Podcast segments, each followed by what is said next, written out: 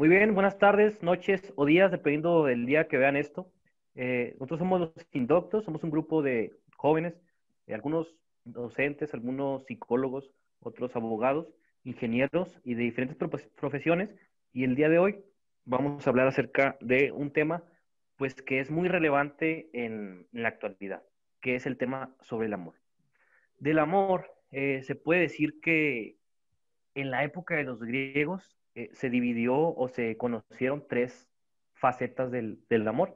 Entonces, hablamos de tres tipos del amor. El amor agape, que es un amor incondicional, el amor filial, filos, que es un amor que se da entre, entre amigos, y el amor, yo creo que el más relevante de todos es el amor eros, que es el amor sexual, el amor entre, entre parejas. Eh, en una plática que tuvieron algunos filósofos griegos, eh, que quedó registrado en un libro de la autoría de Platón, habla eh, algunos filósofos en un banquete que tienen como que una charla sobre mesa acerca del amor. El primero en comentar acerca del amor, pues fue este, eh, el filósofo Fedro. Fedro dice algo muy, muy interesante, dice que el amor es uno de los dioses o es el dios más eh, longevo, más anciano que existe. Dice que este amor no tiene, perdón, este dios no tiene ni, ni madre ni padre. Dice que es capaz de hacer que el hombre sea feliz y sea virtuoso durante toda su vida, y no solamente su vida, sino también después de la muerte. Dice que este amor, eh, este Dios es capaz de llevar a las personas a dar su vida por otras personas, este, por quienes aman. Eh, después de esto, toma la palabra Pausinias y dice que está de acuerdo con Fedro, pero agrega lo siguiente, dice que existen eh, dos tipos de amor, o dos amores, ¿no? Que es el amor Venus o el amor popular, el cual dice que es como una especie de, diría yo, como de, como de amor hedonista, ¿no? Como de amor de, este, lujurioso, eh, que está dado el placer. Y también dice que existe otro amor que es algo más, este, más consciente, más, eh, dice que no es para jóvenes, que es para personas más, más maduras, más comprometidas. Y dice que este amor, pues, eh, obliga al amante y al amado a vigilarse a sí mismos. Es un amor más de compromiso, diría yo. Este, posteriormente en la plática, eh, uno de los puntos que más me interesó aquí es de, Aristófanes, ¿no? Aristófanes dice que, que antes había tres clases de, criaturas o de, personas, ¿no?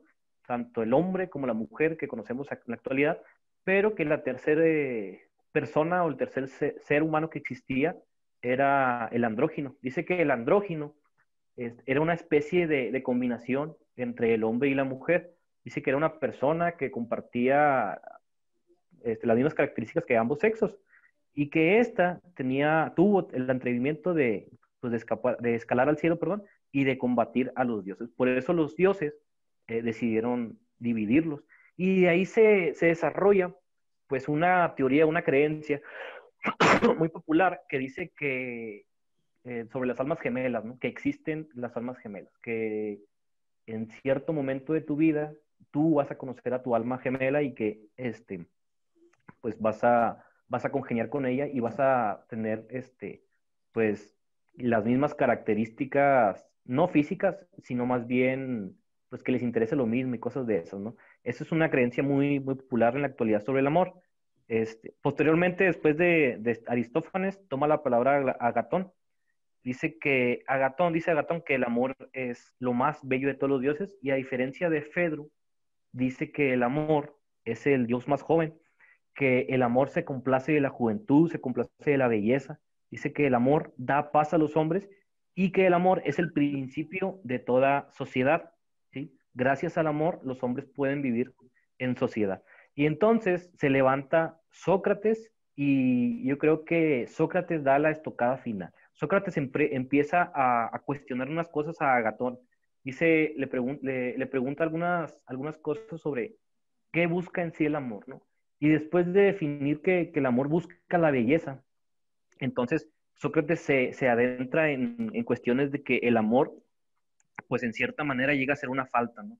Si, a mí me falta algo, yo lo busco en alguien. ¿Y por qué me, lo busco en alguien? Bueno, porque es el principio del amor, la belleza. De esta manera, el amor es querer poseer siempre lo bueno. Y en ese que querer poseer siempre lo bueno, no existe como que un 100% de virtud, ¿no? Como que hay algo malo detrás de eso. eh, como un fin egoísta, vaya.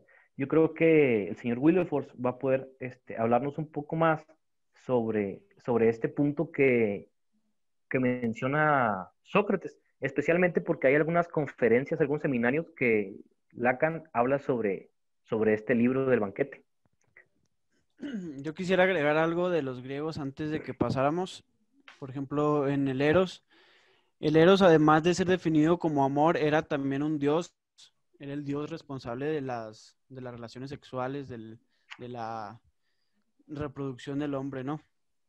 Y luego, ellos veían el Eros como una sensación irresistible, eso es importante, una sensación irresistible, y que hoy en día puede ser perfectamente entendido como el querer. Por eso lo que yo pienso que estamos definiendo aquí, además de el eros, también es el ágape, ¿no? El amor este incondicional que surge en, en el ser humano. Y como bien decía Iván, eh, Platón se centra en la belleza, pero esta belleza va en aumento, ¿no? Va, primeramente es una belleza física, la búsqueda de la belleza física y luego después la espiritual y luego después la ideal, recayendo así en su teoría del, mundo ideal. Eh, eso en, a grandes rasgos, ¿no? En un, en un, marco histórico. Y luego así el cristianismo que adopta el, el concepto de ágape, quien lo expone de una manera sublimal, pues ya es este Saulo Tarso, Saulo de Tarso, en 1 Corintios 13, ¿no? Que ya todos lo sabemos, el amor es sufrido, el amor es benigno. Y ya pues con el paso del tiempo se va deformando, se va, se va a ir alterándose. Por ejemplo, Nietzsche termina diciendo que el amor es la excusa que inventamos para no reconocer que somos meras criaturas en celo, ¿no? Que es un poquito ya más, ya más brutal, ya más, eh, pues sí, relacionado con las bestias. Eso en cuanto al marco histórico. Yo creo que definir el amor, y aquí me vas un poquito siguiendo a, a Spinoza, el amor es un goce, dice Spinoza en, en, su ética, una alegría que va acompañada de una idea, de una causa exterior. Esto se refiere pues a la alegría, pero no es una alegría que surge simplemente nomás en mí, sino que va acompañada, como él dice, de una causa exterior, o sea, de una voluntad ajena a la mía. Y no sé qué quieran agregar en el marco histórico los demás, eh, pero yo creo que es importante señalar cada uno lo que entiende por amor. Sí, yo creo que, bueno, las sociedades van cambiando, ¿no? Y las concepciones que se tienen del amor y de un montón de cosas más, pues también van cambiando, ¿no? De hecho, eh, ahorita hablábamos sobre algo muy importante, ¿no? Sobre cómo en los griegos, pues el, había, se dividía el amor, ¿no? El amor este, el amor eros, el sexual, el que es más decente, el que es más pulcro, pero en la actualidad, pues, este, vemos como que un impulso de, teorizar al, al, amor como algo pues, puramente sexual, ¿no? Yo que las canciones, por ejemplo, que están ahorita de moda, pues eh, siempre hablan de, un amor sexual, nunca hablan de, un amor como, como, se concebía antes, ¿no? Con este, valores, con compromiso y un montón de cosas, ¿no? Y yo creo que en cierta manera, a ver si me cuestionan aquí, este, el hecho de que existan muchas madres solteras, muchos eh, padres que no se hagan responsables de sus hijos jóvenes, yo creo que se debe a la cultura del amor, de que tienen una, una concepción, pues, del amor más sexualizada, ¿no? No sé si estén de acuerdo conmigo o qué onda. Bueno, yo, yo, quería comentar, sí, algo, este, relacionándolo con lo que mencionaba más bien Iván, ¿no? O sea, pero pero sí está un poco, un poco relacionado con la cuestión de, de, la relevancia que tenía, que tenía la figura del amor, pero ya un poco en, en, las instituciones sociales como la, como la familia. Eh, igual no es el momento para desarrollar lo social, pero eh, como estamos hablando del contexto, del contexto de, del amor, la definición del amor, y citaba Iván este, este trabajo de, del banquete, yo encontré investigando algunas cuestiones donde se tomaba de, manera importante, eh, eh, ligando el amor con la institución de la familia, eh, por la importancia que esto, esto representaba como rito social y un elemento de, que, asegura la, fortaleza del propio, del propio Estado por la reproducción de los, de los mismos ciudadanos. Y encontraba algo curioso, igual es lo único que, quiero mencionar, que había un impuesto en Roma. Este, encontré una ley primero que, era la denominada Let's, Let's Lulia de Martinalis Ordinobus, este, promulgada en, el año 18 antes de Cristo, que, que preveía también un, impuesto, un, impuesto romano denominado Aes Uxorium, que este impuesto penaba la soltería, penaba, penaba que hubiera hombres que, que, no vivieran de, una forma que les permitiera eh, llevar a cabo una familia o una, un vínculo amoroso que posteriormente se materializara por medio del rito social romano en una familia. Y además de que existiera este, este impuesto, eh, la Lex Lulia contenía restricciones eh, testamentarias, gubernamentales y sociales que eran de índole político. Lo, relacioné y quise mencionarlo únicamente por, por esta cuestión que mencionaba Iván, de que evidentemente la perspectiva que se tenga del amor ah, en, el, en el episodio, en la época histórica que nosotros consideremos, tiene una gran relevancia y un impacto y trascendencia en, en, lo social y pues en esta, en esta parte yo lo veía desde lo jurídico. Y ya, es el, es el único comentario que quería hacer en este momento. Okay. Aquí agregando algo a lo que dijo el buen Dante, este, no sé si sea la misma ley que tengamos en mente, pero eh, relacionándolo también a la última parte de lo que mencionaba Iván acerca de cómo hoy en día pues, el concepto del amor se ha hipersexualizado. Eh, recordemos también que en la época de los romanos, pues, este, estas eran una cultura dominante, ¿no? Este, expansionista, imperialista. Entonces, en parte también, no sé si se trata de la misma ley, repito, pero también existió una que precisamente imponía impuestos a, aquellos hombres que no formaban una familia o que no, no estaban en posibilidad de hacerlo, eh, o que estándolo simplemente no podían este, concebir, dadas las numerables, las numerosas bajas que tenían en, las guerras. Pero esto lo menciono al hacer una conexión, como decía, con lo último que mencionaba Iván, porque bueno, de una u otra manera el Estado, en este caso las, las, polis eh, romanas, se preocupaban porque existiera un núcleo estable, ¿no? en este caso la familia, que le contribuyera de soldados suficientes, de artesanos suficientes al Estado como para poder llevar a cabo sus, sus tareas políticas expansionistas. Pero hoy en día, hoy en día ya no es tanto el Estado quien dicta estas órdenes de, de formar una familia, sino que ahora también ya tenemos a un nuevo actor, que ya lo podemos considerar incluso un actor político, ¿no? que es el mercado. Eh, el mercado también hoy en día, si bien ya no, ya no requiere de un núcleo social permanente como lo es la familia, el mercado hoy en día lo único que le interesa es formar eh, relaciones que no necesariamente se puedan hipersexualizar, aunque la mayoría tienen a eso. Pero, por ejemplo, autores como Fromm, autores como Bauman, eh, explican esto desde un concepto de la lógica mercantilista, es decir, hoy en día la lógica del mercado nos lleva a que el concepto del amor, de las relaciones de pareja, de las relaciones de familia, este, se hagan, se inserten adentro de un núcleo desde una lógica meramente de, de, capital, por así decirlo, como si, como si las personas fuesen en mercadería. Entramos, dice eh, from, eh, como, perdón, dice Bauman, como en un mercado en el cual nosotros nos insertamos y, tratamos de buscar cuestiones de intercambio ¿no? unos con otros. Eh, así que hoy en día, ese concepto que, que hace, hace eh, miles de años, ¿no? a través de, de, la cultura romana, el Estado imponía la base de la familia, de la religión, de la polis, ¿no? como conceptos que amalgamaban a la sociedad y lo obligaban a generar eh, en ese caso hijos o familias, independientemente de si existiera o no existiera amor, hoy en día lo hace el mercado a través de imposiciones ideológicas, a través de marketing, ¿no? Entonces, hay una confusión tremenda ahorita en, en, cuanto a lo que debe considerarse o no amor respecto a simples relaciones que se tienen a mercantilizar, es decir, a considerar a la otra persona como eso, ya no como en un principio se le conocía un amor como esa unión de dos personas, no en una sola, sino que lo consideran como un bien perfectamente desechable, que cumple su función en un momento más o menos largo en el tiempo, pero no necesariamente largo, y al momento en el que, en el, que el desencanto se presenta, pues es intercambiado, ¿no?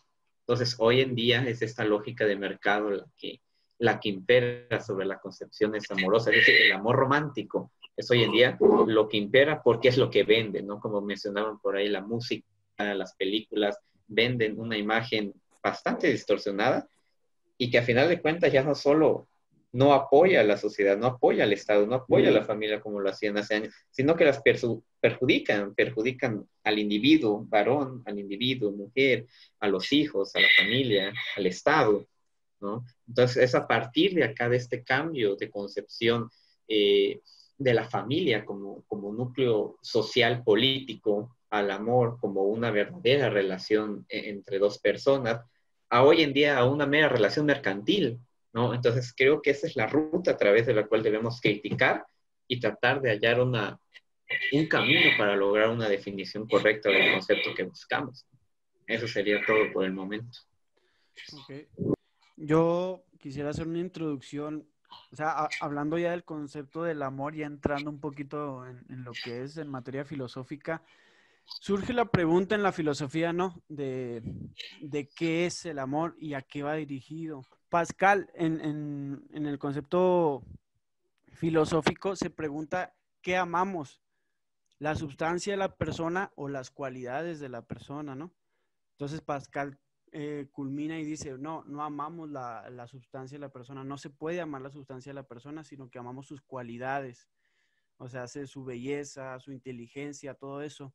Entonces, la pregunta es, eh, ¿realmente amamos las, las esencias o sea, lo que es la persona en sí o amamos sus cualidades? Esa es la pregunta filosófica que surge en la metafísica del amor. Y Aristóteles, por otra parte, dice que se aman las, las esencias, las sustancias de la persona. Él lo dice, por ejemplo, en la ética Nicómaco, dice, los que quieren el bien de sus amigos por ellos mismos, o sea, por su esencia, son los más amigos pues están en disposición en razón de ellos mismos, no por alguna cosa accidental. Cuando Aristóteles dice accidental se refiere a las cualidades. Entonces, vemos aquí que pues hay un cierto debate, ¿no? Pascal se pone del lado de las cualidades y Aristóteles se, pone del lado de las esencias. ¿Cuándo se cree? Obviamente, porque hay filosofías que no creen en la esencia. Eh, entonces, yo le hago esa pregunta a ustedes. ¿Qué es lo que amamos? Eh, las cualidades o la esencia de la persona. Por ejemplo, Maritime decía que el verdadero amor se dirige a la realidad más profunda, la sustancial, la, escondida en el ser amado, esa naturaleza escondida en el ser amado.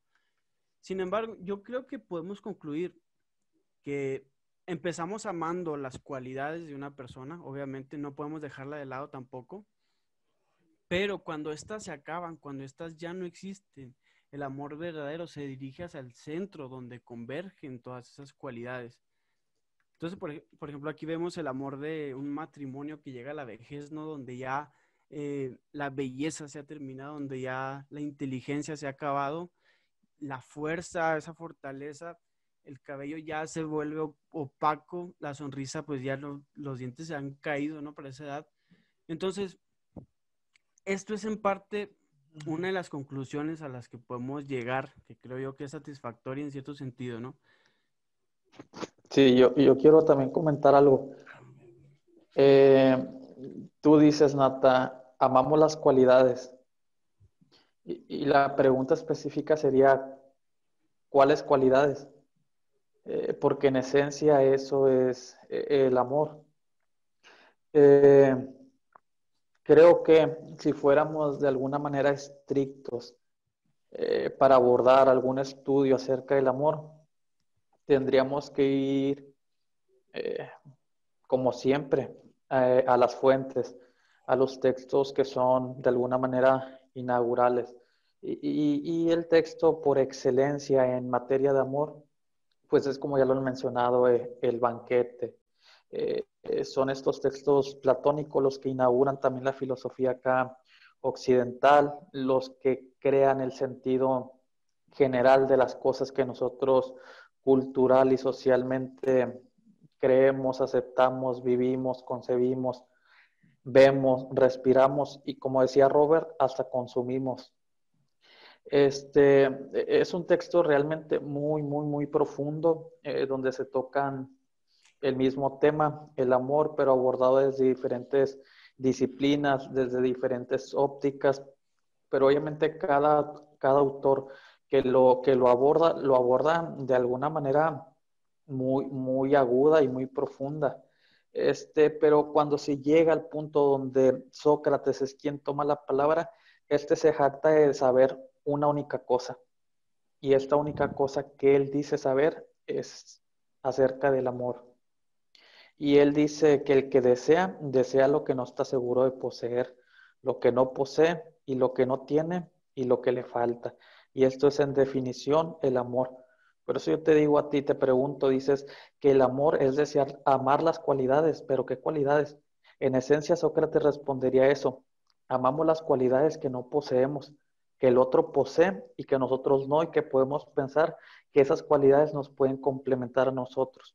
Y aquí entra el mito de Aristófanes acerca de estos seres andróginos que como antes eran dos de una misma esencia, una misma naturaleza, entonces como estaban completos, como estaban plenos, pues nada deseaban porque nada les faltaba.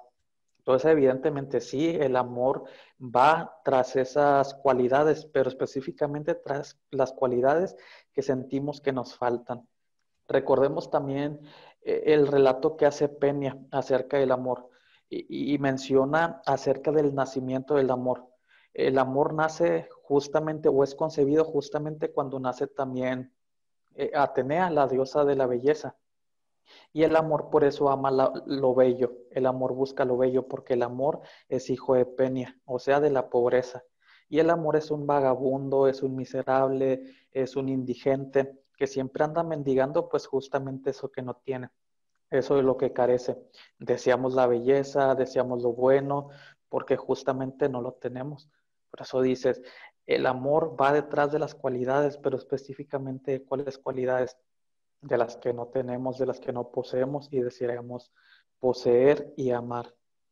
Pues bueno, a ver, intentando dar una, algún tipo de respuesta a, las dos participaciones de, Nata y de, Wilber, eh, pues en un primer lugar definir, como decía el mismo este, Wilber, vamos a, utilizar las categorías que ya se conocen por, por clásicas, ¿no? En el sentido de las occidentales, desde Sócrates hasta Platón, por ejemplo.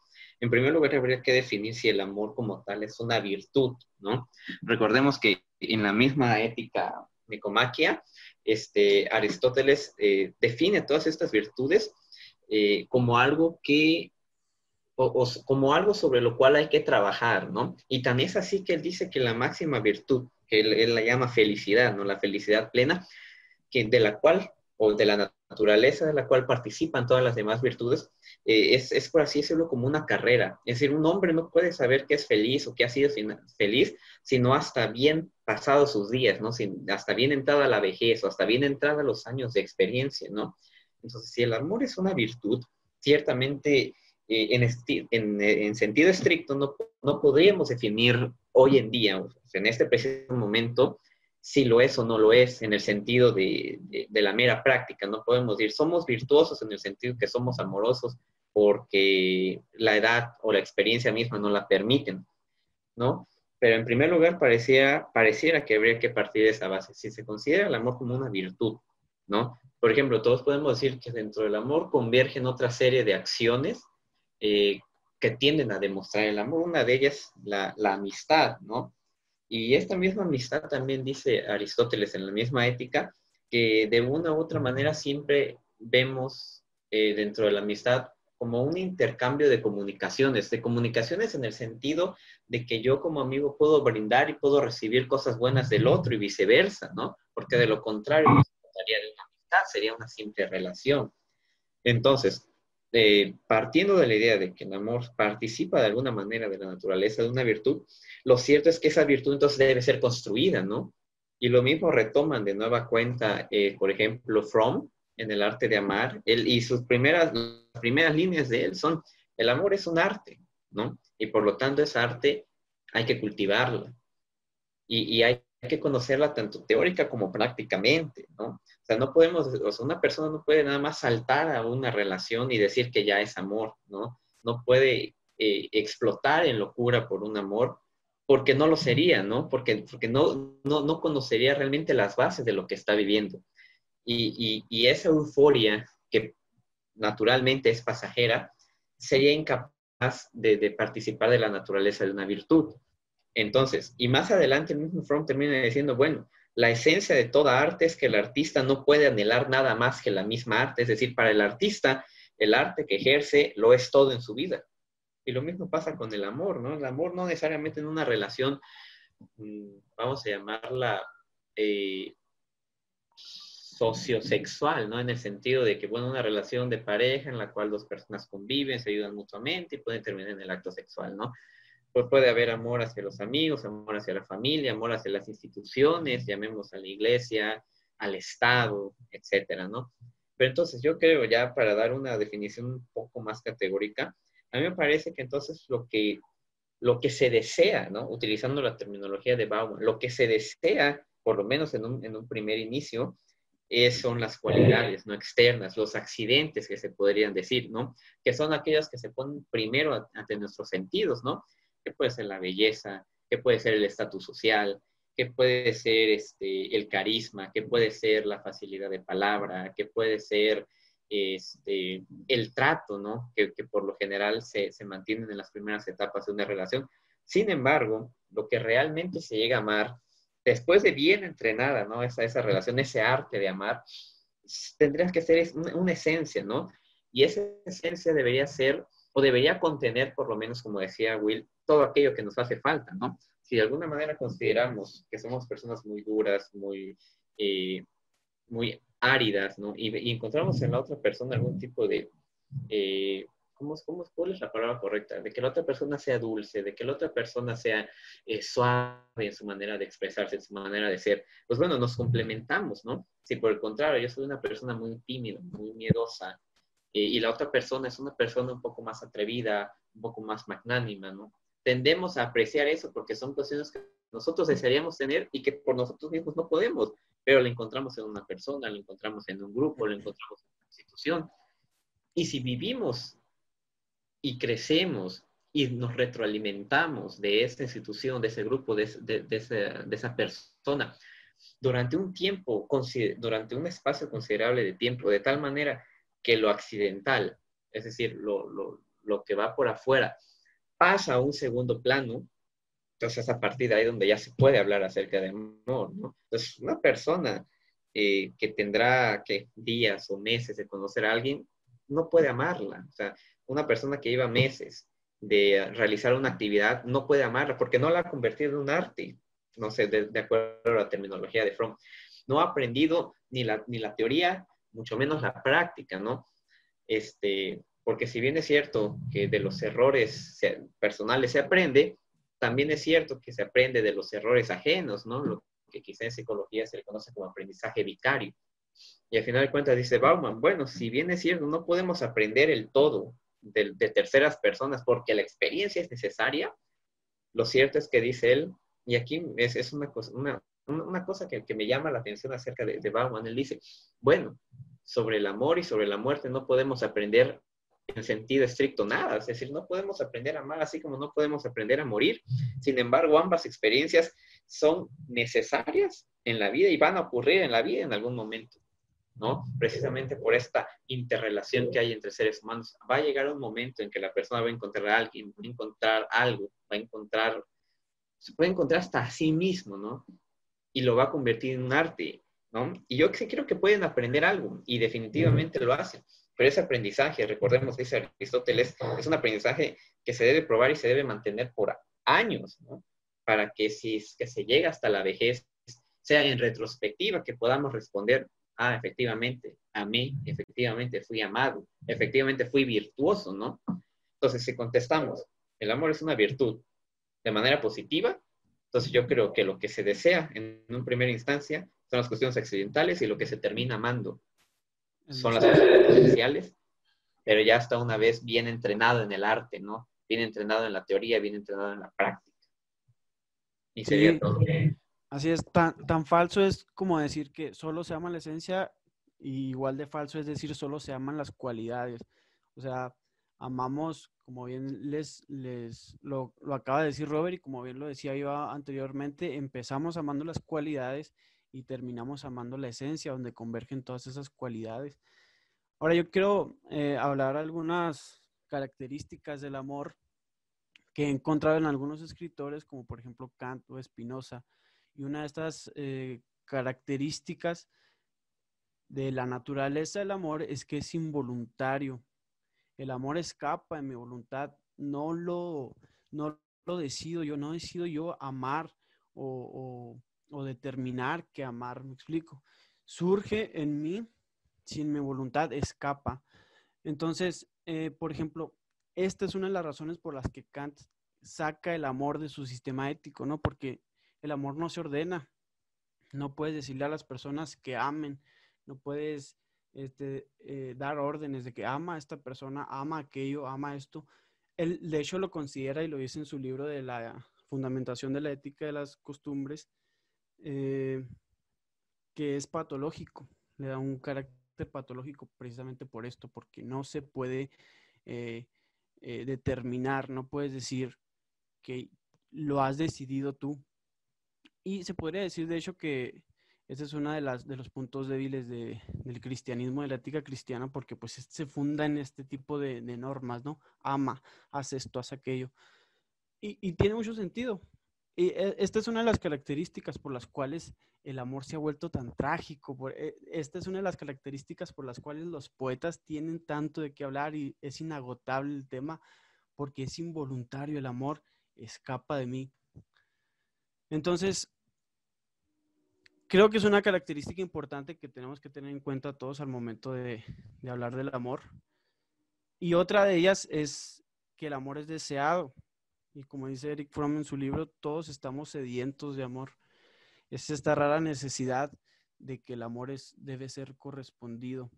No sé si ustedes tengan otra característica que hayan notado en el amor en su propia experiencia o en otros escritores, filósofos o poetas que nos eh, que puedan hablar de ella. Yo quiero regresar al punto anterior que era la definición, porque pues no, no, no he tratado de definirlo y no lo voy a hacer con mis palabras este, teniendo un libro tan referente. Eh, quien lo define es mm, Diotima, la, la, mujer que presenta ahí este Sócrates en el diálogo. Y, y, de lo que he leído el tema, que quizás es poco, mucho, no sé, este, no, no he encontrado una mejor definición que la que esta, eh, esta personaje da. Ella dice que el amor es un gran demonio o sea, un punto intermedio entre los hombres y los dioses. Y que este gran demonio, que es el amor, comunica lo que los dioses quieren a los hombres y los inyecta en este sueño, en este idilio, en este deseo, pues justamente de, de, ese, de, ese, de esa patología que menciona este, este Nata, o sea, el amor pues puede ser un, un sentimiento de lo más bello, de lo más puro, pero también se puede convertir en algo sumamente trágico. O sea, tenemos como referente una novela que, impacta e, e, en, el ámbito social, como es el libro de, de Goethe, Goethe eh, Las desventuras del joven Werther. Eh, este libro, pues, eh, es un desdichado, desdichado a causa de que su amor no es correspondido y su amor se vuelve trágico. Al final, este joven de la novela pues decide atentar, quitar su vida. Y tiene un impacto tremendo social al grado de que, de que se hace un estudio sociológico con este mismo nombre. ¿En qué consistía este, este estudio? Bueno, que los jóvenes que leían este libro terminaban sufriendo sus efectos y terminaban también desencantados del mundo, de la realidad, del desamor, y terminaron optando por, por el suicidio. Y, se dieron cuenta eh, que, el libro tenía una repercusión muy, muy grande y una influencia muy grande sobre, sobre los lectores jóvenes. Este, se sabe, por ejemplo, que, que en, creo que es China, Corea, no sé, donde los autores, para ganar una fama mayor, de renombre después de que escriben sus novelas de amor se suicidan. Y es como que una cultura muy popular de allá. ¿Sí? Y, y en la historia pues sabemos de varios, de varios personajes que, que al final se suicidan también. Bueno, eh, sobre la definición del amor, eh, el amor, como decía Diotima, es un gran demonio, o sea, un intermedio entre los hombres y entre, y entre los dioses. E, esa para mí se me hace la definición más, más completa que, que se puede dar acerca de, del amor, un estado intermedio entre las aspiraciones que podrían denominarse el espíritu y las aspiraciones pues meramente de la, de la carne. En este sentido, uno de los personajes llamado Pausanias es el que hace la distinción entre el amor, o sea, la Venus celeste y la Venus popular. Y, este autor aborda el tema del amor más como que una perspectiva eh, de tipo, podríamos decir, sociológica. Y entonces aquí podemos encontrar pues cómo la, la, esencia misma del amor pues puede aspirar, como les decía, a lo, mero, a lo meramente carnal, natural, pero por otro lado puede aspirar a las cosas pues que no son materiales, a las cosas de, del espíritu. Y es esa para mí la esencia del amor, un estado intermedio entre los dioses y los hombres, o sea, entre lo espiritual y lo material. Y, para mí esa sería la definición eh, que yo daría de, del amor, o sea, un punto medio.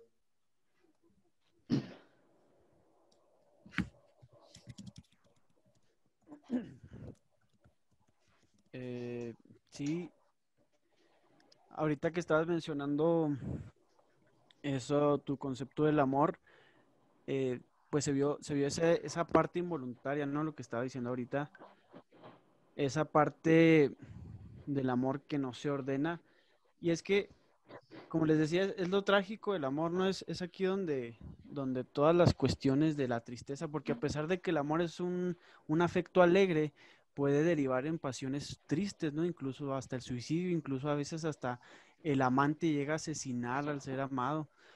Este, que Martín en, psicología nos podría explicar esto mejor, de por qué llega el, el amante a asesinar a, a, la persona que ama porque hay dos tipos de amores, ¿no? O sea, dos excesos, que es lo que, lo que señalaba Espinosa. El amor, como es una pasión, como es un goce, una alegría, puede terminar en excesos. Entonces, vemos, por ejemplo, el amor de una madre, el amor de, de la esposa hacia su, su esposo, que le permite su libertad, que no la prive de su libertad. Pero por otro lado vemos un amor enfermizo que llega incluso a privar la libertad, privar de la vida al ser amado. La tragedia del amor, ¿no? La, tan mencionada tragedia del amor. Porque haga lo que haga, yo no puedo suscitar o no puedo despertar amor en otra persona, ¿no? Entonces, en ética se ve, por ejemplo, este, este dilema como la obligación. ¿Tengo yo obligación de reaccionar de la misma manera en que eh, se me ama? No, la respuesta es no. ¿Por qué? Porque yo estaría perdiendo mi libertad, ¿no? Entonces, por ejemplo, si te dicen, no, es que yo te amo primero, por ejemplo, esto también se usa mucho en, en, lo religioso, es que Dios te ama primero. Pero si, si yo tuviera que responder de manera recíproca, entonces estaría, me estaría privando de la libertad, ¿no? Luego, la otra característica del amor, y que también ya se las había mencionado, es el deseo de ser amado. el amor es deseado. Y yo creo que aquí ya vamos a entrar en el tema sociológico, en el tema de la realidad actual, porque actualmente la gente no quiere amar, y es algo que señalaba Eric Fromm, la gente no quiere amar, no queremos amar, sino que queremos ser amados. Ok, eh, voy a tomar la palabra yo. Este, hay una frase muy icónica que desde que me la mostró el señor Wilberforce, este, pues me, que me grabada, ¿no? Este, dice que el amor es dar lo que no se tiene a quien no lo necesita. Y yo creo, bueno, hablando por ejemplo de, del libro este de Virtual Hand de La Sociedad del Cansancio, dice que vivimos en un, en un imperativo del rendimiento, ¿no? Donde se les fuerza a las personas a, pues, a trabajar. Dice que, que la, la, ¿cómo se llama? La sociedad de la industria que tanto criticaba Foucault, pues este, ya no, ya no pues no está tanto, como que se ha modificado en el hecho de que las personas ya no, ¿cómo se dice? No trabajan para, por obligación, más bien trabajan para, para cumplir sus sueños. ¿Qué hacen las personas? No, pues que yo voy a trabajar para viajar a, a otro lado, ¿no? A Europa, por ejemplo. Yo voy a trabajar para, para comprarme un carro. Y en ese devenir social, pues ya no queda tiempo para, para el amor, ¿no? Por eso yo creo que los, los millennials, una característica muy, muy distinguida de ellos, es precisamente que este, quieren cumplir sus sueños y quieren decir, bueno, me parece muchos memes, ¿no? Por ejemplo, de que mis papás a los 24 años, ya con hijos y casados y todo, yo a los 24 años, ¿no? Pues viajando en, en un yate a Europa, por ejemplo. Entonces, este, en ese, en ese devenir social, pues no, no hay como que una, una perspectiva del amor de, de, casarse y tener hijos a temprana edad, como que todo eso se ha, se ha, se ha hecho, se ha transformado, pues. Entonces, este, dice que, por ejemplo, el amor alcanza su, su plenitud en el ocio y en la sociedad por la que vivimos hoy, reprocha el ocio, o sea, ve como el ocio como algo, como algo malo, con tintes negativos, ¿no? Entonces, yo creo que este, podría ser una respuesta de lo que comenta Nata, pues que ahorita la, la sociedad de los jóvenes, los millennials, pues está enfocada en otras cosas, ¿no? O sea, hay una revolución social tremenda, ¿no? Que, que ahorita casarse y tener hijos es un compromiso que no cualquiera se echa al, al lomo. Este, creo que el hecho de que nuestros padres antes se casaban, o nuestros abuelos, a muy temprana edad, pues eso ya, ya casi poco a poco se va desvaneciendo, ¿no? Y ahorita lo que, lo que importa es este, cumplir el deseo de cada uno de nosotros, este, y eso de los hijos y de la pareja, pues pasa a un segundo o a un tercer plano. Casarse actualmente es un acto contracultural. Oigan, pero ah, hay más personas aquí en el grupo, o sea, que los demás también comenten. Sí, sí, denle, o sea, ¿cuál es su perspectiva de, la problemática social actual? O sea, y ahorita ya no, ya el amor ya no es percibido como los poetas lo veían, como los cantantes. Ahorita este, mencionaba con, con Dante, este, cómo es que lo divide José José, por ejemplo, ¿no? Que eh, amar es sufrir, querer es gozar, no sé, o sea, ¿cuál es su perspectiva actual? Yo quería preguntar algo o, o, saber qué opinan acerca de este, bueno, si, si me dejan, no sé. Adelante, adelante. ¿Ahora? gracias. No, gracias. bueno, ya me voy. Este, no, pues acerca de las limitantes que tenemos, ahora sí que mm, naturalísticamente, como humanos o como personas para poder amar algo que no somos nosotros. O sea, según Hegel, pues no podemos, este, pues por pues nuestras propias limitantes, percibir, este, ahora sí que al nomen o al no yo, sino al fenómeno o a la narrativa que, que interpretamos de lo que pues, no somos nosotros. Entonces, a lo mejor esa limitante es la que siempre va a estar para que nunca podamos realmente, em, pues, amar de manera, ahora sí que pura o ahora sí que amar la esencia de la otra persona o, ahora sí que la otra persona, sino que amamos siempre la narrativa que interpretamos del fenómeno que percibimos de aquello que no somos nosotros. No sé qué opinan ustedes. Es lo que habíamos hablado de las, de las cualidades, ¿no? O sea, de lo que alcanzamos a percibir. Y pues sí, tiene mucho sentido. Eh, la esencia no se ve, la esencia no, no, la, no la recibimos empíricamente. Pero podemos deducir de ella, pues, por todo el legado aristotélico, ¿no? Eh, yo, por ejemplo, soy esencialista, yo creo en las esencias, eh, pero sí sería complicado, pues ya depende del sistema filosófico al que te suscribas. Pero yo creo que es, importante eh, la, la, idea de las esencias porque ya pasas a un plano metafísico, ¿no? Lo que es la metafísica del amor, como la llamaba Schopenhauer. Eso sí, a lo mejor de manera, este, pues una persona a lo mejor monista, pues jamás va a poder este, decir que ama, ¿no? Sí, sí, exacto. Por ahí hay una frase que, dice que cuando uno está enamorado, no está enamorado en sí de la otra persona, sino que está enamorado de, de, cómo lo hace sentir esa persona, de un sentimiento. en sí, este, las parejas yo creo que van cambiando y cuando una, una, una de las dos partes cambia, la otra a fuerza tiene que cambiar. Si no cambia, pues este, en este devenir de la pareja, pues eh, comienzan las separaciones, ¿no? De hecho, actualmente yo creo que es algo muy importante que debemos de comentar, este, es el hecho de que los divorcios actualmente, o sea, no me dejarán mentir aquí los, los abogados que están aquí en el grupo. Oye, pues, pégate tantito el micrófono nada más. Ok. A ver si me oyen ahí. Sí, dale. Ok, entonces, este, lo, por ejemplo, los divorcios son una muestra de que algo ocurre este, y que antes no ocurría. Por ahí dicen que, esto es cuestión de que las mujeres siempre aguantaban los abusos de los hombres, de sus esposos, y el, divorcio era visto como, como algo que no se podía hacer por cuestiones religiosas. Una vez que, que las parejas se divorciaban, pues ya la Iglesia Católica en cierta manera le cerraba las puertas de la iglesia a, los divorciados, ya no podían ni siquiera comulgar y todo ese, esa, ¿cómo se llama? esas prácticas religiosas. Ahorita, estoy hablando de, una explicación que, que se da, ¿no? Este, el hecho de que, de que existan más divorcios es que las mujeres ya no están dejando este, maltratarse, ¿no? Por sus esposos, que a la primera que le hacen la chueca, eh, se divorcian. Entonces, igual quiero que comenten ahí, este, no sé qué piensan de eso. Yo creo que es un punto muy importante, ¿no? No sé, yo siento que al hablar del divorcio estamos pues, de alguna manera institucionalizando el amor.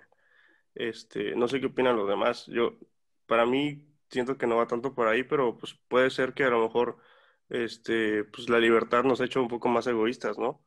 Y, y por ello, pues dejamos de soportar la otredad o pues ciertas cosas que no nos gustan de la otra persona y pues es más, más conveniente para, pues, para uno mismo pues salir de ahí. Sí, además para, para entender, por así decirlo, e, e, el amor en un concepto general, pues hay que entenderlo cómo se desarrolla de acuerdo a la época, de acuerdo a la sociedad. Por ejemplo, el amor que cantaban los trovadores, los poetas de la Edad Media, no es el mismo al que se alababa en la época victoriana. Eh, en la Edad Media se desarrolló una clase de amor que era el amor cortés. Y, este, este tipo de amor era característico de que un hombre de menor edad se enamoraba de una mujer de mayor edad, pero además el hombre pertenecía a una clase o a un estrato social más bajo que la mujer. Entonces, para que el hombre pudiera hacerse acreedor de este amor, tenía primero que ascender de puesto social, eh, convertirse en un guerrero, ser un hombre virtuoso y, eh, bueno, el paso más fundamental era ascender social y económicamente. Entonces, de esta manera podía llegar el hombre a, hacerse eh, valedor de, este amor y este era el tipo de amor que cantaban los trovadores de, de ese tiempo. Y era un amor, por así decirlo, muy bello, porque sacaba del hombre lo mejor. Y, Pausanias, en, en, el discurso que él da en el banquete, habla acerca de este tipo de amor de la Venus celeste. Dice, es bello amar cuando la causa es la virtud. Este amor es el de la Venus celeste, que obliga al amante y al amado a vigilarse a sí mismos y a esforzarse en hacerse mutuamente virtuosos.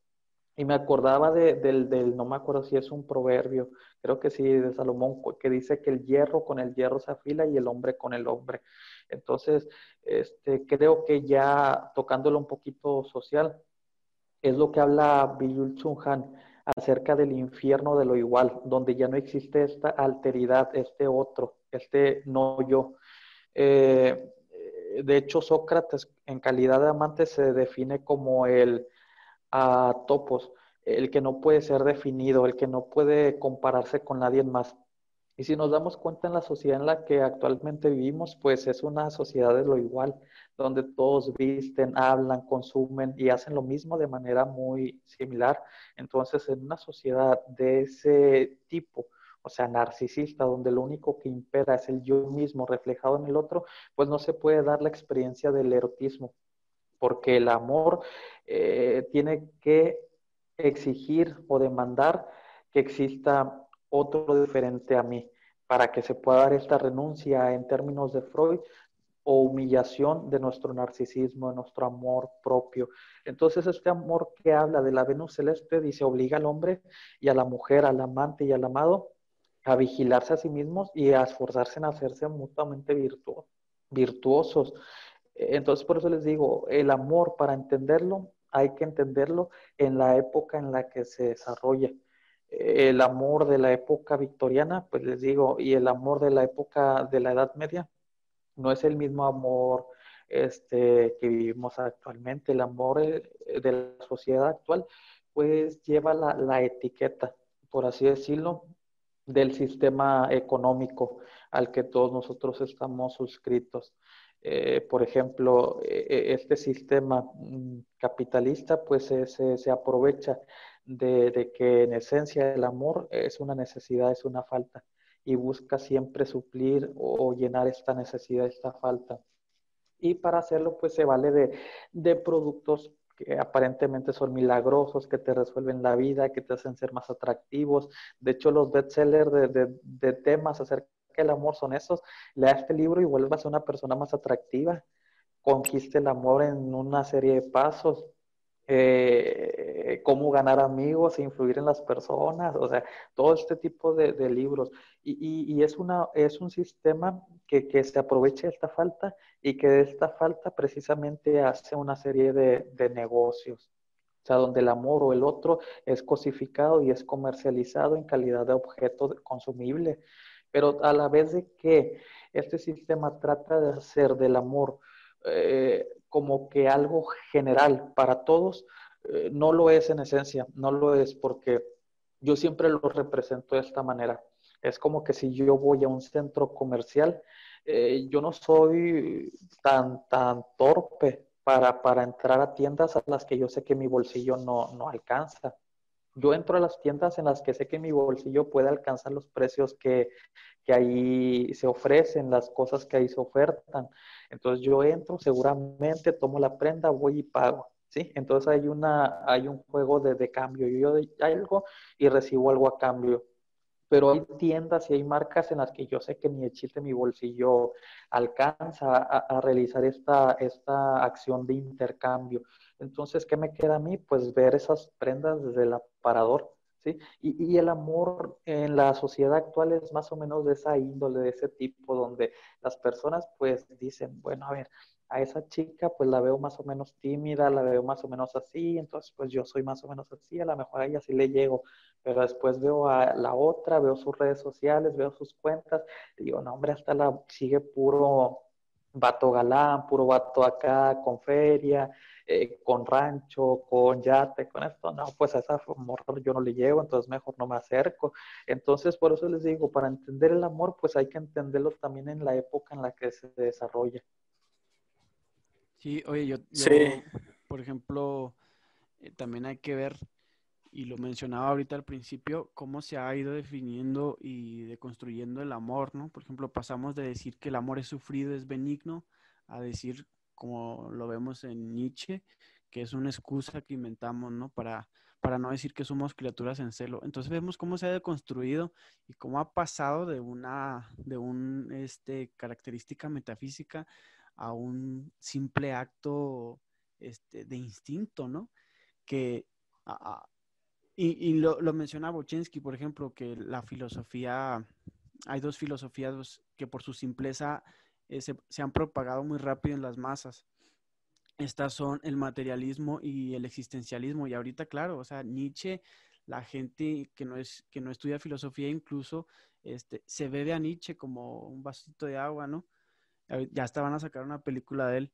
Entonces, tiene que ver mucho también cómo, cómo se piensa esta, la filosofía eh, posmoderna. Aunado a eso, pues obviamente el mercantilismo que estabas mencionando, pues ha deformado demasiado el amor y pues vemos que se ha hipersexualizado, como mencionaba Robert también. Dante, ¿ibas a decir algo?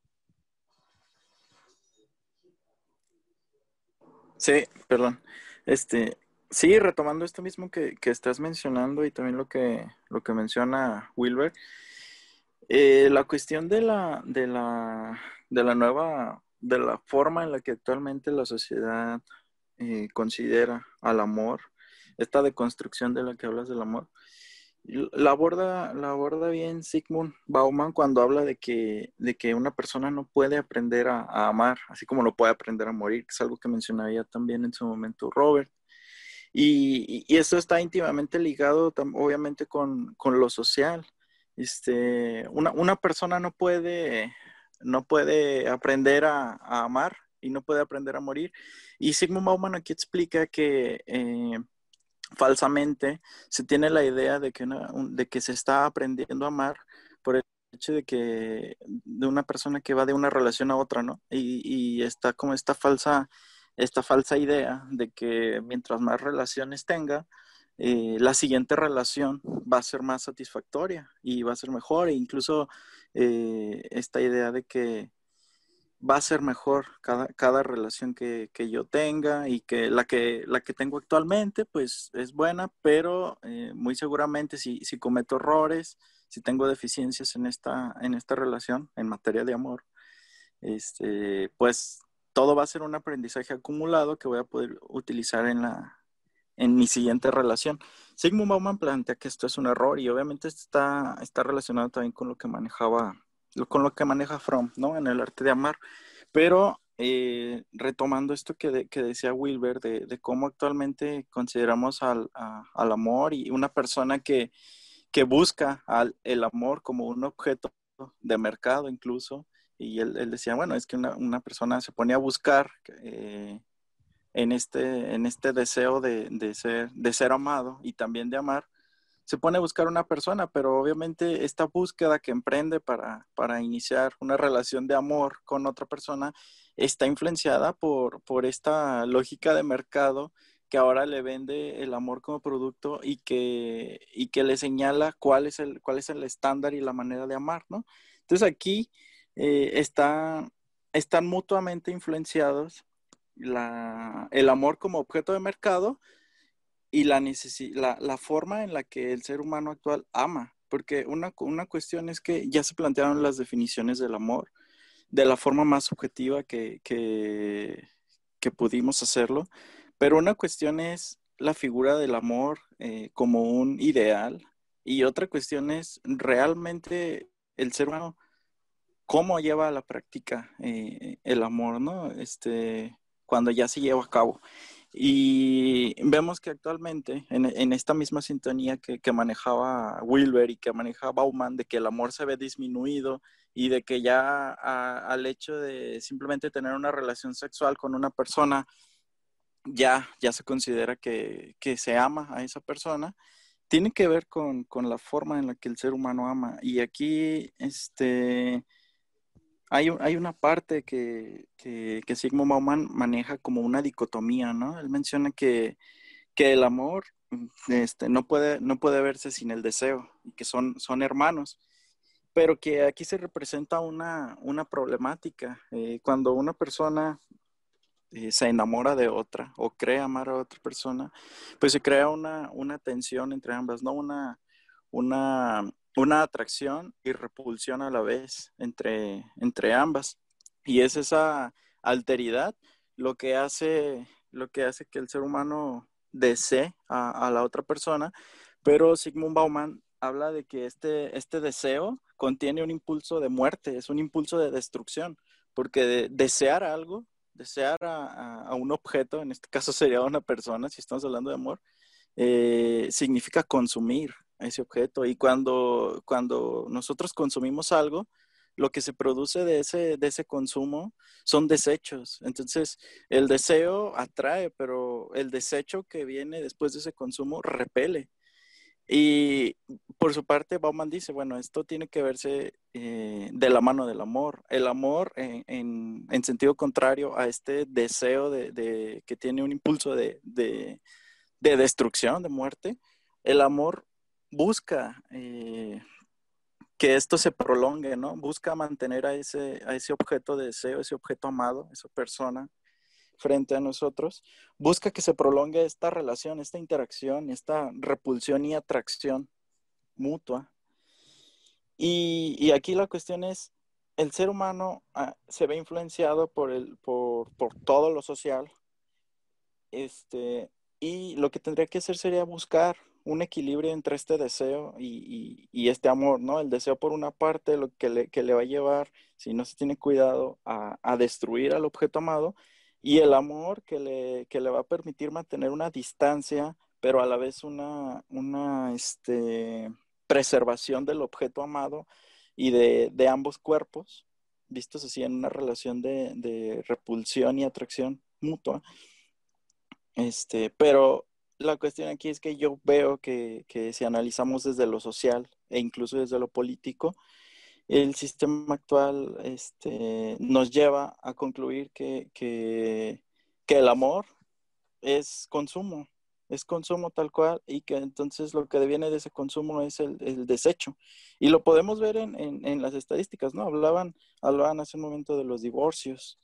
Entonces, este, se, tiene, se tiene proyectado que aproximadamente el, la, la, duración actual de un matrimonio, por lo menos en, en, Latinoamérica, es de, de, 5 a 15 años.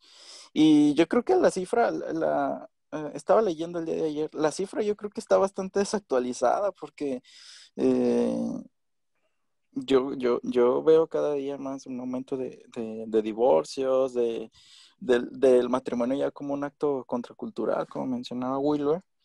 Y hay otro aspecto, hay otro aspecto social que, me gustaría ah, hablar, pero yo creo que no se puede ver porque alguien, alguien comentaba que, no se puede ligar el amor con, el matrimonio, pero, pero yo, yo, voy mucho de la mano con lo que mencionaba Agatón en el, en el banquete, o sea, el amor es el principio de la sociedad, de lo social. Entonces, Mm, no podemos desligar el amor de, lo institucional, hablando desde la parte social.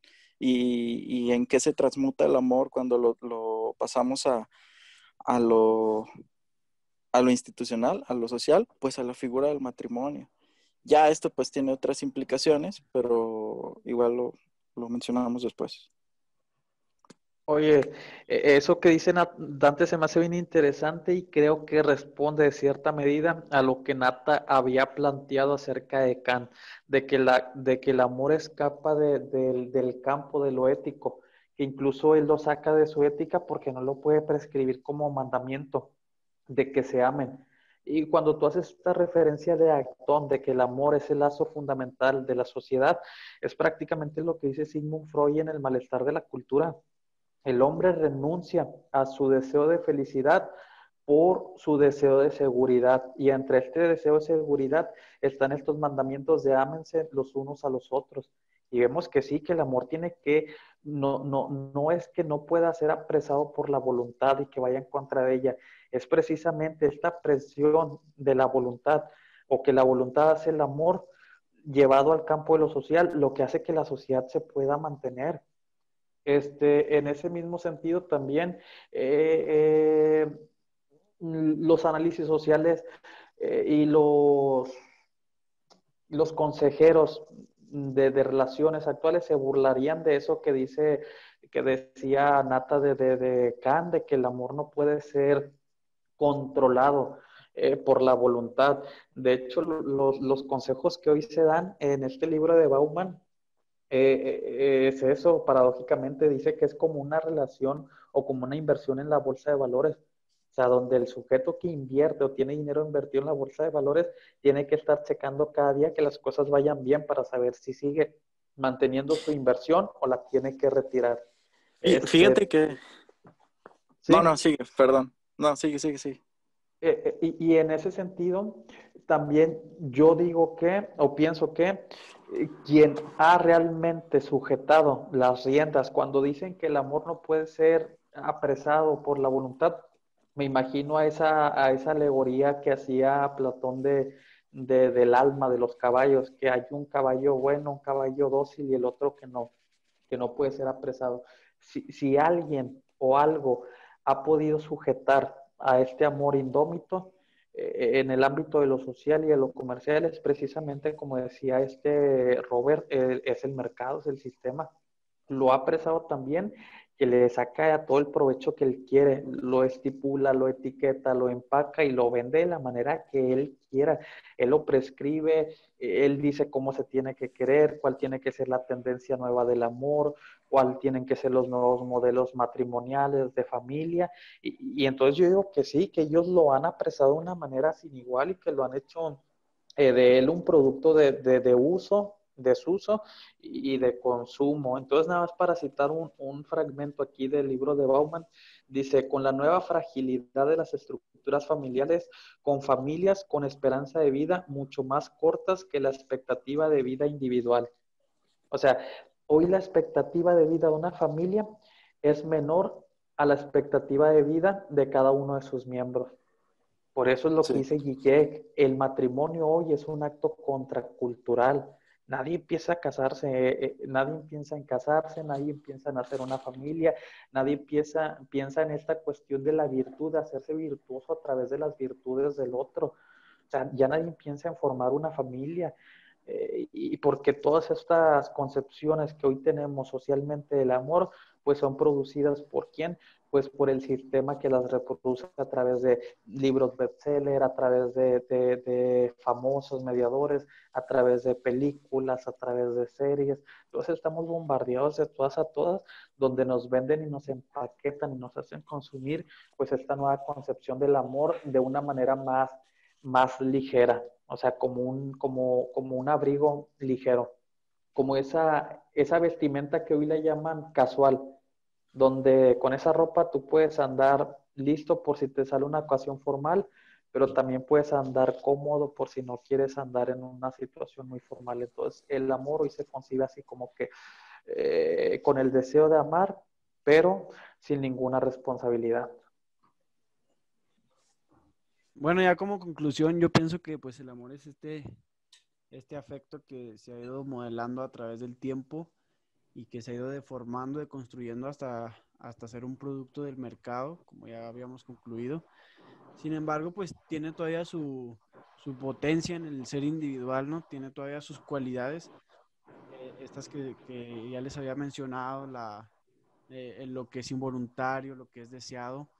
Y pues nada, o sea, no, no podemos hablar de un amor en sí en general porque pues se pierde en todo este, este mercado. Eh, ¿Quién más tiene una conclusión? Yo siento que a lo mejor estaría, estaría este, sería interesante interpretar el amor de manera pues, utilitaria, ya que pues desde los principios de las civilizaciones o incluso cuando este, pues, todavía no existía la escritura, pues el amor de alguna manera sirvió para crear lazos o vínculos más fuertes que pues de alguna manera preservaran la especie. O sea, siento que por muy este idealista o por muy, por muy metafísico que sea, de alguna manera este, evolutivamente fue algo que sirvió para preservar la especie o para mejorarla. Em, esto que comentan acerca de que el mercado utilizado el amor para servirse a sí mismo, pues bien podría ser visto de una manera utilitaria en que pues simplemente el humano quiere acrecentar el poder de su civilización, la seguridad de sí mismo y este y pues bien podría entrar por ahí este algo algo muy razonable, ¿no?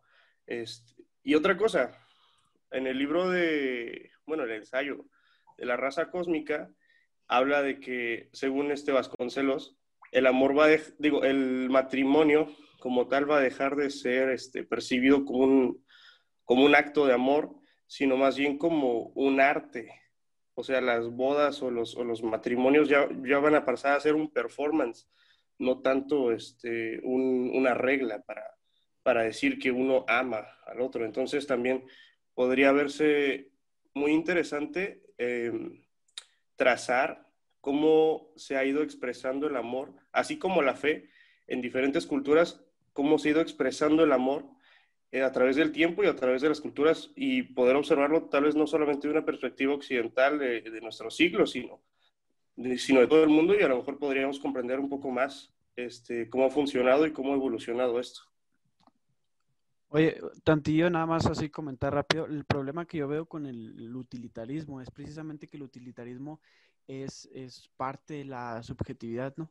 Entonces, vaya, pues actualmente el amor es, utilitarista, es subjetivo. ¿Y cuál es el problema con esto? Es, que yo voy a utilizar, cada quien va a utilizar el amor de manera en que le sea útil. Y es básicamente lo que se ve hoy, o sea, ya es como un mercado, o sea, o ya como un objeto sexual, o ya como eh, en un sentido hedonista. Entonces, esa es la problemática que yo veo en ver el amor como una mera utilidad, que básicamente es lo que vemos en la actualidad, un mero subjetivismo del amor. Puede ser, a lo mejor soy muy materialista para esta conversación. Lo, lo que dice este brother, lo que dice este brother Arturo eh, es bien interesante, de hecho lo plantean antropólogos, historiadores también como Harari, eh, acerca de, de, la importancia o la relevancia que tuvo la formación de clanes, de familias, eh, para la preservación de, de, de, las personas. De hecho, en Levi Strauss pues podemos ver que, que, que, el uso más común de intercambio entre poblaciones eh, eran las mujeres, o sea, era un comercio sexual para crear que lazos y vínculos eh, de mayor fortaleza con clanes más, más Incluso en la Edad Media, o sea, esa práctica pues, sobrevivió milenios. Pero activa lo que sería como que la crítica. Más pero aquí iría como que la crítica, el hecho de que el hombre lo cree, lo invente, no quiere decir que el hombre esté 100% contento con ello. Y esta es precisamente la crítica que Freud hace de la cultura. La mayor creación del hombre, podríamos decir, es la cultura, pero no hay nada que más repudie el hombre que la cultura. ¿Por qué? Porque le priva de sus deseos y posibilidades de ser feliz. Entonces es como que lo paradójico, que su mayor, su mayor creación resulta también en su mayor agobio. Entonces el hecho de que el hombre haya tenido que utilizar o valerse del amor para crear relaciones y vínculos sociales no quiere decir que sea meramente positivo o del todo positivo para el hombre. El hombre, pues, eh, en su naturaleza sabemos que Fromm, lo dice, el hombre en su naturaleza no es un sujeto social, no es que le guste sociabilizar con los demás, pero lo tiene que hacer debido a su necesidad del otro, de protección, de cuidado, de afecto, pero en su estado natural no desea hacerlo. Y es de aquí donde viene también su malestar como animal social, político, económico. Oye, ¿cuáles son tus conclusiones este, en cuanto al amor? Ah, ya, mi, conclusión en cuanto al amor, eh, no lo concibo como, como lo plantea Platón, este, de que sea de una esencia mitad divina.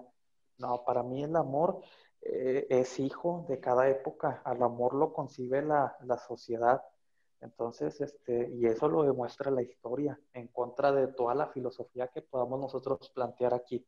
Entonces podemos ponernos a veces, como dice este brother Arturo, muy metafísicos, eh, creer que el amor tiene un, un origen que trasciende a, a, la realidad, a la materia, pero no, para mí el amor eh, eh, lo crea el hombre y también paradójicamente el amor el hombre produce al, amor en sociedad y el amor también produce al hombre, a la sociedad. Entonces, hay un, un, libro muy interesante que se llama El amor salvaje y habla acerca del suicidio. Y hoy en día las personas y los amantes pues se están suicidando a causa de que el amor también se está pervirtiendo en sí mismo. Entonces, el amor es un reflejo del hombre y el hombre es un reflejo del amor. Muy bien. Eh, Estuvo muy chida esa conclusión, me encantó. Una conclusión, güey. ¿Alguien más? Hola. Yo los quería invitar a una... Sí, sí, por aquí. Sí, dale, dale. ¿Ahora estaba hablando Javi? Oh, no, yo les quería preguntar a todos, güey, ya que estuvieron tocando el tema de, del amor en diferentes partes de la historia, ya tocaron el tema de qué tan, tan necesario fue en su momento el amor como, como un intercambio cultural para hacer crecer la, la especie, pero tomando en cuenta todo todo lo que ya vimos y, y las circunstancias actuales, hoy en día, qué tan necesario es el amor en el estricto punto en el que lo estamos tocando meramente como, como en, el, en el amor en una pareja, porque ya lo redujimos a eso. y es interesante. Hoy, ¿qué tan necesario es el amor en, ese aspecto? Es lo, que me gustaría que, que, me, que me dieran sus puntos de vista. A ver, respondo y a la vez junto con la conclusión. Eh, estrictamente hablando, o sea, necesidad en el sentido estricto, digo, no, no es necesario, porque aparte en nuestra época, pues postindustrial, sobre todo postmoderna, el amor ya no es un requisito para entablar estas relaciones comerciales amorosas, ¿no? O sea, el amor ya no es necesario para iniciar este, eh, vamos a llamar este ritual, esta institución llamada matrimonio. No es necesario ni para iniciarla, ni para mantenerla, ni para terminarla. De la misma manera, no es necesaria para que las empresas sigan funcionando, para que los empresarios eh, sigan dominando el mercado, para que los políticos sigan utilizando el Estado como un instrumento de, eh, a favor de sus intereses propios. Sin embargo, precisamente, y retomando el título de, de, este libro que ya se mencionó, El malestar de la cultura, el malestar de la sociedad en general, opino, es resultado de la falta de un verdadero amor, no, no del amor romántico, empedernido, tipo bohemio, del cual se predica eh, la mayoría de veces, sobre todo los más jóvenes, ¿no? Basta con entrar a Facebook, a cualquiera de las páginas, vaya, a cualquiera de los perfiles de nuestros amigos, para ver una cantidad de, de ¿cómo llamarla? De máximas, de principios, de consejos, que igual como dijera eh, dentro de la Biblia, ¿no? Que no son más que ciegos guiando a otros ciegos, vaya, diciendo, sí, explota de amor, explota de amor, déjate ir, aprende a amarte a ti mismo, dalo todo por la otra persona y cosas así, sin saber que precisamente eh, el amor romántico funciona como una explosión. O sea, tan es así que al principio, o sea, los primeros eh, momentos que vamos a llamar se pueden extender durante algunas semanas, durante algunos meses, es explosivo en el sentido de que despliega mucha energía en un periodo relativamente corto de tiempo pero recordemos que todas estas expansiones tienen también a lo contrario, es decir, a la deflación. Es decir, en algún momento va a alcanzar un punto máximo que económicamente hablando podríamos llamarlo, se, llega al punto donde, donde la utilidad marginal ya no sirve, es decir, donde ya no podemos agregar más unidades eh, de satisfactores, porque cada unidad que le agreguemos, lejos de ser un satisfactor, se convierte en una nueva molestia, ¿no? Entonces, eh, opino, eh, es necesario para nuestro sistema capitalista, monetario, económico, posmoderno, postindustrial, en donde nos ubicamos, no.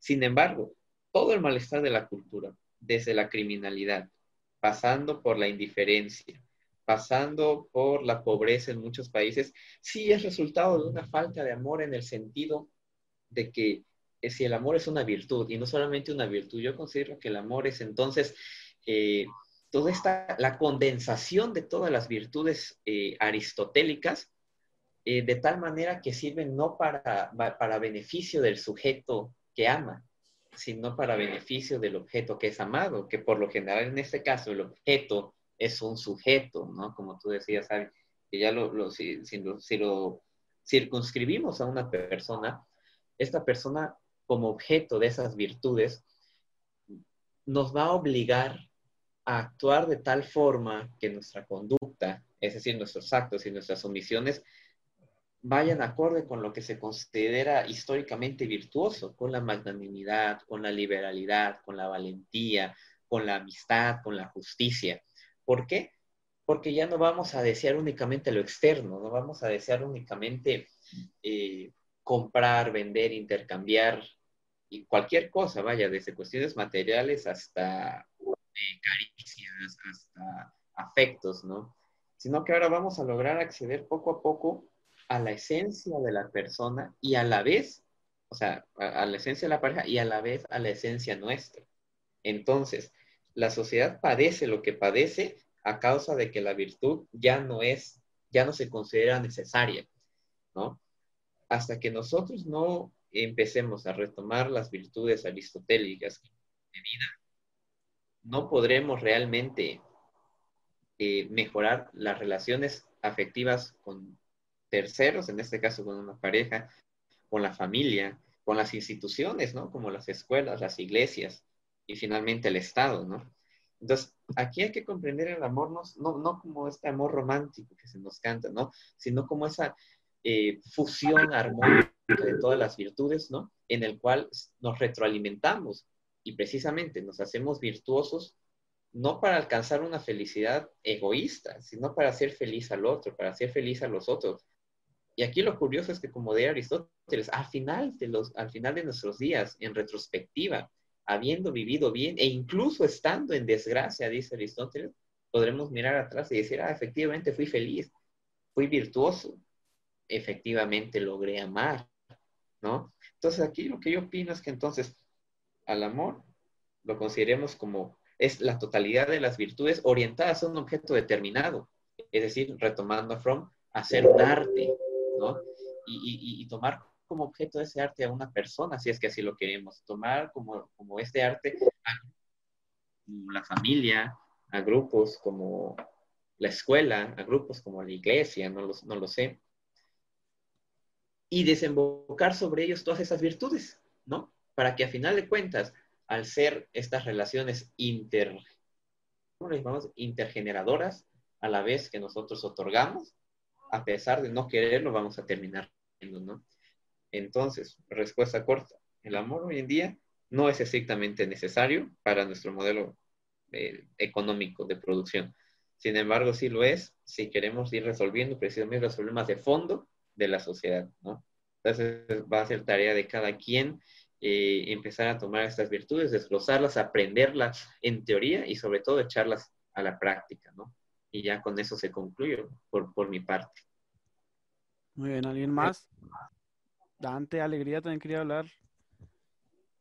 Mm, bueno, eh, en mis conclusiones, eh, después de escucharlo este tiempo, em, yo entiendo que a lo largo de la historia han habido diferentes definiciones de lo que es el amor, pero eh, si tomamos cada una de esas definiciones y lo queremos llevar a la práctica, eh, puede ser posible a través, hablando ya de la actualidad, puede ser posible alcanzar algo de similitud programando eso, hablando ya de tecnología, programando eso en la inteligencia artificial y reflejando eso para, para poder que, objetos que puedan ser objetos robots puedan llegar a amar y nosotros llegar a amar a esos objetos.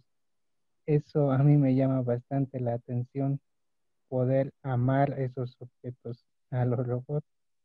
¿Cómo, ¿Hasta dónde puede llegar, no? Eh, el transcurrir la historia con la definición del amor. ¿Hasta dónde? Hasta ahí podría decir yo.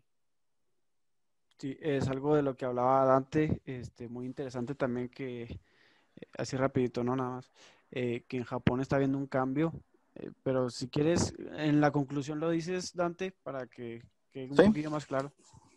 Sí, sí, pero ya. Sí, sí, dale. Ok, este, yo, como conclusión, yo, yo me quedaría con, y, siguiendo, de hecho, es armónico con, lo que han mencionado y continuando con, lo que mencionaba, con lo que planteaba también Robert, yo me quedaría con, la caracterización del amor que plantea Fromm. Eh, el, el ser humano necesita amar y necesita ser amado. Entonces, el amor para mí sí es una necesidad y para mí esa es la, es la conclusión con la que yo me quedaría. Y es precisamente esa necesidad de ser amado y de amar lo que detona el problema, el problema social y político que, vivimos actualmente. Mencionaba Robert que para el desenvolvimiento del sujeto en el, en el sistema económico actual no es necesario el amor, Sí, para el desenvolvimiento en el sistema económico no, pero la carencia de un amor, de un amor real, como él lo mencionaba, eh, está reflejando problemas en, un, plano social y un plano político. Y aquí, eh, para, esta conclusión, yo, yo comenzaría con, lo que plantea Bauman. Él dice, el, el amor puede ser y suele ser tan aterrador como la muerte. Y cuando Bauman plantea esto, lo plantea precisamente desde, desde la perspectiva de la incertidumbre. El, hecho de que, bueno, yo, yo partí diciendo que el amor es una necesidad, pero no podemos negar que hay sujetos a los que les es negado ese amor. Entonces, si nosotros hacemos un análisis actual, hay personas a, las, que les es negada esa, eh, les es negado ese acceso al amor y a ser amados.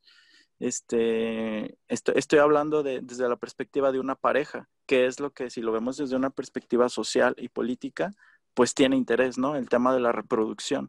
Pero hay sujetos a los que les es negado este acceso al amor y hay una segunda vertiente que es, hay sujetos que en la sociedad actual son incapaces de, de moverse, de interactuar bajo la dinámica del amor actual. ¿Por qué? Porque tal como lo decían, eh, eh, se, perpetúa como un objeto de mercado, un amor romántico, bohemio, un amor eufórico, instantáneo, y, el ser humano busca una trascendencia en el amor, o sea, el amor real como una condensación de virtudes. Eh, trasciende, no es instantáneo. Entonces hay personas que son incapaces de lidiar y de relacionarse a partir de esta idea eh, mercantilista, utilitarista, eufórica, eh, desechable del amor, ¿no? Como si fuera una sopa instantánea. Y esto únicamente lo voy a acotar relacionándolo con, lo que mencionaba Alegría, porque esto puede darnos para otro video incluso, con dos problemáticas que, que se están dando en un plano social y en un plano político. Este, esto lo, estuve investigando a partir de un autor que se llama Jesús Pérez Caballero, un autor, español, que escribe eh, basado o inspirado en una película que se llama Her. Esta, esta película es de 2013, el protagonista es Joaquín Phoenix ¿Y de qué va la película? La película es sobre una, pues un futuro distópico. Eh, aparentemente vive la persona en Estados Unidos. No se menciona específicamente que pertenezca a alguna nacionalidad, pero pues parece que vive en, Estados Unidos. Y la cuestión es que él, él, tiene un matrimonio. En este futuro, pues ya hay inteligencias artificiales este, que son proporcionadas por una empresa a nivel mundial y este, esta persona tiene un matrimonio y la película comienza con él divorciándose. Entonces comienza con el fracaso de su matrimonio, ¿no? Él, fracasa en su matrimonio y adquiere una inteligencia artificial, que su nombre es Samantha. Y lo que pasa es que este sujeto se enamora de Samantha y comienza a mantener una, relación amorosa con Samantha, incluso llega a tener este, eh, una relación sexual con, con Samantha. Eh, no les voy a decir cómo porque sería un spoiler, pero Samantha es una voz y, es una voz que puede, que puede, es una inteligencia artificial que él carga por medio de unos audífonos. Entonces, eh, eh, esta inteligencia artificial se, se, puede transportar, ¿no? A diversos dispositivos. Él ve en la calle y pues está hablando con Samantha. Llega a su casa y pues ahí está Samantha, ¿no? Como una suerte de Alexa actualmente. ¿Y cuál es la problemática que se plantea? ¿Qué es lo que verdaderamente nos, nos interesa? Es que eh, precisamente el hecho de que nosotros veamos a un hombre enamorándose de una inteligencia artificial eh, refleja esto, que el amor es una necesidad y que hay sujetos a los que les es negado este, este acceso al amor actualmente y otros, como el protagonista de esta película, que es incapaz de lidiar con la dinámica actual de lo que se conceptualiza como amor, que no es amor, tal como ya hemos estado manejando al, con el concepto objetivo del amor que hemos este, venido eh, abonando o alimentando. ¿Y, cuál es la problemática? Este, obviamente un sujeto que, que, se le niega el acceso al amor o a ser amado va a buscar una alternativa. ¿Por qué? Porque el amor es una necesidad. Es algo intrínseco en el ser humano y va a buscar una alternativa. Actualmente eh, hay un fenómeno en, en países asiáticos, pero también se está viendo ya en, Estados Unidos. Hay una empresa, estoy investigando, una empresa que se llama Abyss Creations, que se, que se dedica a la, confección de, inteligencias artificiales con cuerpos humanoides. Y, de hecho, tú puedes ordenar que te hagan, que te hagan un robot, una inteligencia artificial con, con un pues con características determinadas, ¿no? A tu gusto. Lo único que está prohibido hasta el momento es que, es que tengan un rostro de un famoso reconocible, porque esto ya atentaría contra derechos de imagen, ¿no? Este, salvo que los famosos den su autorización. Eh, estoy investigando que se han ordenado eh, la creación de, de, androides, pues, pues estos, estas inteligencias artificiales que tienen ya los rostros de, de, actrices porno, que ellas mismas han dado su consentimiento porque hay muchos usuarios que, que están solicitando esto, ¿no? Eh, esto podríamos decir que es únicamente para el disfrute sexual, si lo dijéramos así. Eh, pero, pero está llegando a otro punto, que es que lo que vemos en Japón, o sea, y, esto va a desencadenar tarde o temprano en este punto, que es personas que se están casando con, con inteligencias artificiales. Y es que es, la, es a, lo que, a lo que obliga o al punto al que llega una persona a la que le es negada esta, este amor el acceso al amor cuando es una necesidad para el ser humano. Estuve, esto ya pues deriva en problemáticas ya graves que, que, como les decía, puede ya darnos para, para otro tema, pero eh, estuve, estuve viendo eh, sobre una persona, se llama David Levy, que estuvo, estuvo dando una conferencia en un, es el Congreso Internacional sobre Sexo y Amor, que se celebró en, en una universidad de Londres, en Goldsmith, que él planteaba que para 2050, eh, pues las personas ya, ya, se van a casar y van a poder mantener relaciones sexuales con, con, inteligencias artificiales, con robots, incluso ya los manejan como sex bots, así los, así los, los manejan. Y pues aquí se manejan muchas cuestiones, ¿no? Esto pues obviamente no surgió así, no es el origen, pero se inició por otros medios. Eh, estábamos hablando de que la sociedad actual nos, nos ha orillado a esto. Hay algún hay un gadget muy famoso que le llaman Kissinger, no sé si lo han oído, que es pues un dispositivo para besarse a distancia con otra persona, ¿no? Que detecta la presión de los labios y se puede besar con otros, pero el, eh, este, este acrecentamiento de, la tecnología pues deriva después en, en, inteligencias artificiales y en que las personas prefieran tratar con, con una inteligencia artificial que lidiar con un ser humano. Y yo, y esta es la problemática en la que, en la que yo veo que deriva que el amor sea una necesidad a la que eh, muchos sujetos no pueden acceder. Eh, ya así como, como último, porque fue parte de lo que, de lo que estoy investigando, y también que hay un, hay un productor de, de, de muñecos, se llama Shin Takagi, que es un pedófilo confeso, que, que, no sé si es japonés, la verdad no, no veo aquí su, su, nacionalidad, pero él tiene una empresa, él funda una empresa que se llama Trotla y él fabrica muñecos sexuales con apariencia de niños. O sea, eh, la cuestión aquí es que esto deriva en, en grandes problemáticas eh, que estamos viendo ya actualmente eh, y que puede desatar pues muchas, muchas cuestiones, ¿no? O sea, esto tiene implicaciones jurídicas también que, que, quería abordarlo, pero, pero creo que ya es demasiado. Lo, lo único que me gustaría acotar es, es esto, pues, que, que es una problemática que ya está teniendo un impacto y ya está reflejando acontecimientos actuales. Este, un ingeniero que trabajó en Huawei también, que investigué aquí, que se llama Shen Yaya, este, pues, en 2017, pues fabricó a su esposa, ¿no? y se casó con ella, eh, la esposa no, no camina, pero le hacían como una entrevista y decía, no, pues es que la voy a estar actualizando constantemente porque quiero que me ayude a hacer pues las tareas domésticas. Y yo, yo con esto cierro. ¿Cuál es la cuestión? El ser humano no busca esto porque es mejor. El ser humano busca esta alternativa y está llegando a estas, a estas cuestiones porque el amor es una necesidad que no está siendo satisfecha. ¿Por qué? Porque el amor visualizado actualmente o conceptualizado por la sociedad no es, no es el amor real que, que, debería de ser, ¿no? Esta, esta suma, esta condensación de virtudes que permitan, que permitan el, el desarrollo de, de, ambos sujetos inmersos en esta relación de amor, este, que los lleve a, a, la, a una trascendencia, no solamente pues no solamente material, sino, sino ya en un plano metafísico. Y pues ya, es, lo, es con lo que yo, con lo que yo cerraría. Muy bien, pues concluimos el tema, tío, es muy interesante y pues, perrón, ahí estamos. Eh, déjame concluir algo. Pues. Ya no, ya no. Para cerrar eso que dijo Dante, es que está con ganas. Y que dijo Robert.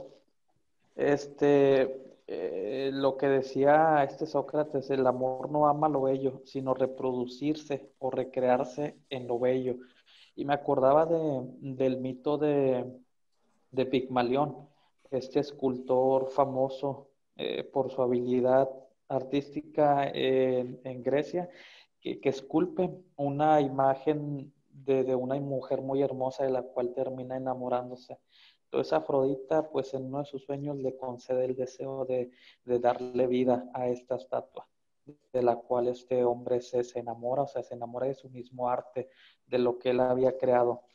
Entonces, en la actualidad nosotros podemos ver que día tras día se producen un montón de libros y de obras de artes, pero, no, no, no, no alcanzan esa dimensión como las que se alcanzaban en el pasado, donde realmente el artista se abocaba a, su obra. Este, y, y, creo que esa es parte de la tragedia que el amor hoy está viviendo. El hecho de que hoy se consuman muchos libros no quiere decir que se estén elaborando obras del talante de, de escritores universales. El hecho de que haya un mercado y una demanda bien grande del amor no quiere decir que se estén creando relaciones de, de amor ni de pareja. Entonces, este, el amor pues no ama lo bello, el amor ama el proceso a través del cual se reproduce en lo bello. Y el ejemplo de esto es Pigmalión, o sea, cómo este hombre termina amándose, termina enamorándose de su obra de, de arte. Entonces, este, el amor, creo, busca eh, reproducirse eh, en lo bello. Este Papini, Giovanni Papini tenía un libro donde habla acerca del hombre que, era padre de multitudes. Tenía muchos hijos, pero él nada más prestaba su, su semen, o sea, su, su inseminación, pero no era padre de ninguno de ellos. Y entonces él vivía en una soledad terrible, a pesar de que era padre de muchos hijos, no conocía ni convivía con ninguno de ellos. Y como les recalco, creo que esa es la tragedia del amor actual. Eh, las personas pueden jactarse de tener cada fin de semana una pareja diferente y sin embargo, como dice Dante, vivir en esa soledad que los arrastra a, buscar alternativas que ofrecen las tecnologías. Eh, Yuval Harari en una entrevista pues habla que ese va a ser el futuro de las relaciones de pareja eh, en el futuro, donde nos van a conocer también las tecnologías, que incluso ellos van a decidir por nosotros el tipo de pareja más con nosotros. Muy bien. Eh, pues ya sería todo, tíos. Muy interesante todo el tema. Ahí, estamos para el próximo tema, que creo que se viene el de ajedrez. Entonces, está, Dios, chido. ¡Qué perros! ¡Qué